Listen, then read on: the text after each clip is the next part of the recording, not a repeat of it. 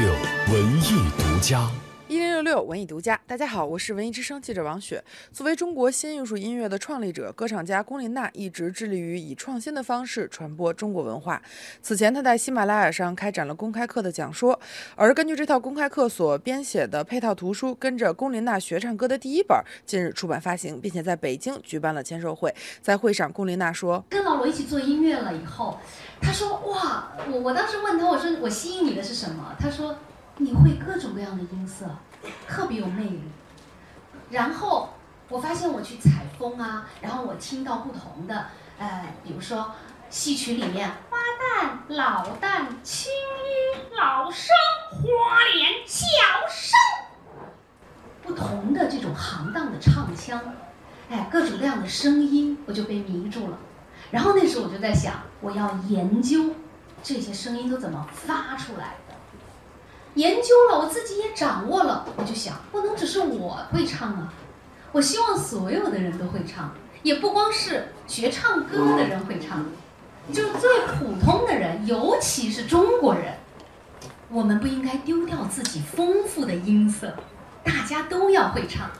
所以那个时候我就有个心愿，说，哎，将来如果我能够出一本书，然后能够教给大家唱。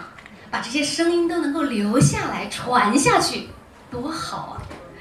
今天我特别特别的高兴，也很感谢大家来到这里，因为这本书终于出版了。在这本书当中，龚琳娜和团队精心挑选创作了一百六十五幅生动的示意插图，其中一百余幅完全是手绘完成的，用来帮助学习者对看不见摸不着的发声部位心领神会。此外，龚琳娜团队还特别贴心地对乐谱中的基本元素进行了注释，方便零基础的朋友边学唱歌边学识谱。文艺之声记者王雪北京采访报道。文化娱乐给了你什么？要看你懂不懂跟他要什么。透过文娱观世界，文娱世界观。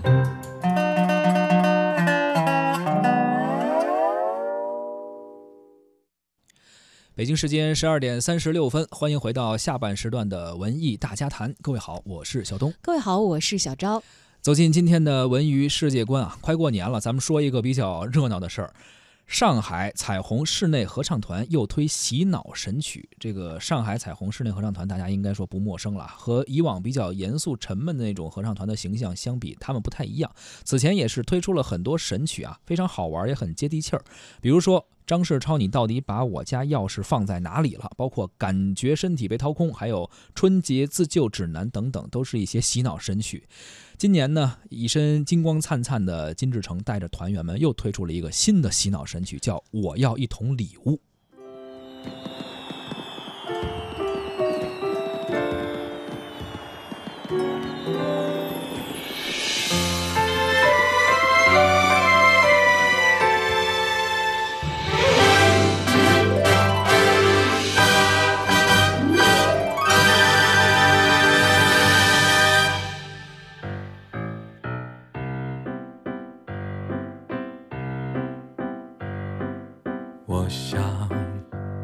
同礼物，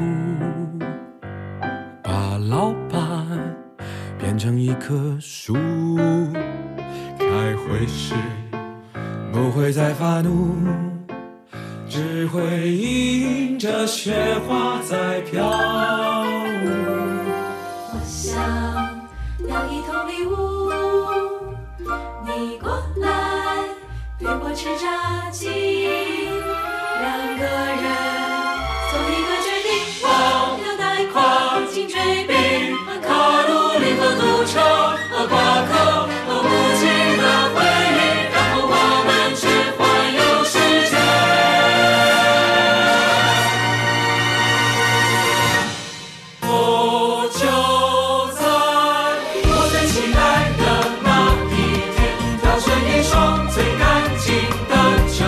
满了节日欢脱气氛的彩虹室内合唱团的新作《我要一桶礼物》啊！